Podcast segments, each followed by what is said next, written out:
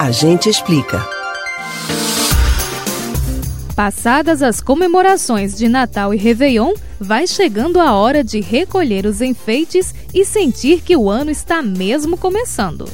Além das bolinhas, árvore e luzes que encaixotamos em casa, um ritual popular é realizado nas ruas de algumas cidades brasileiras: a queima da lapinha.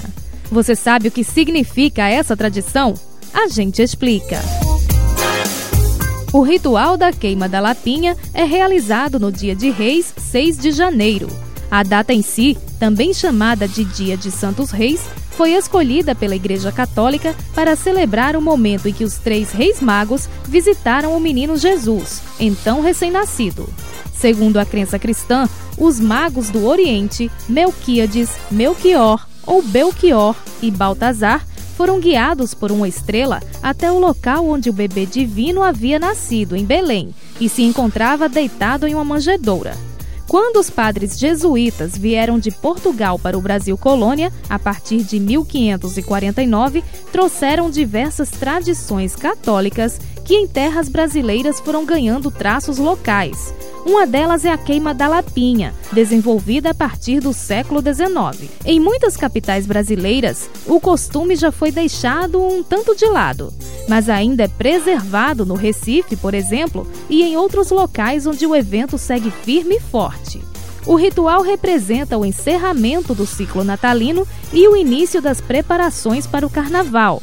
No dia de Reis, as palhas das manjedouras dos presépios da cidade são recolhidas, misturadas a incensos e queimadas em um local público, como uma forma de consagração ao fogo.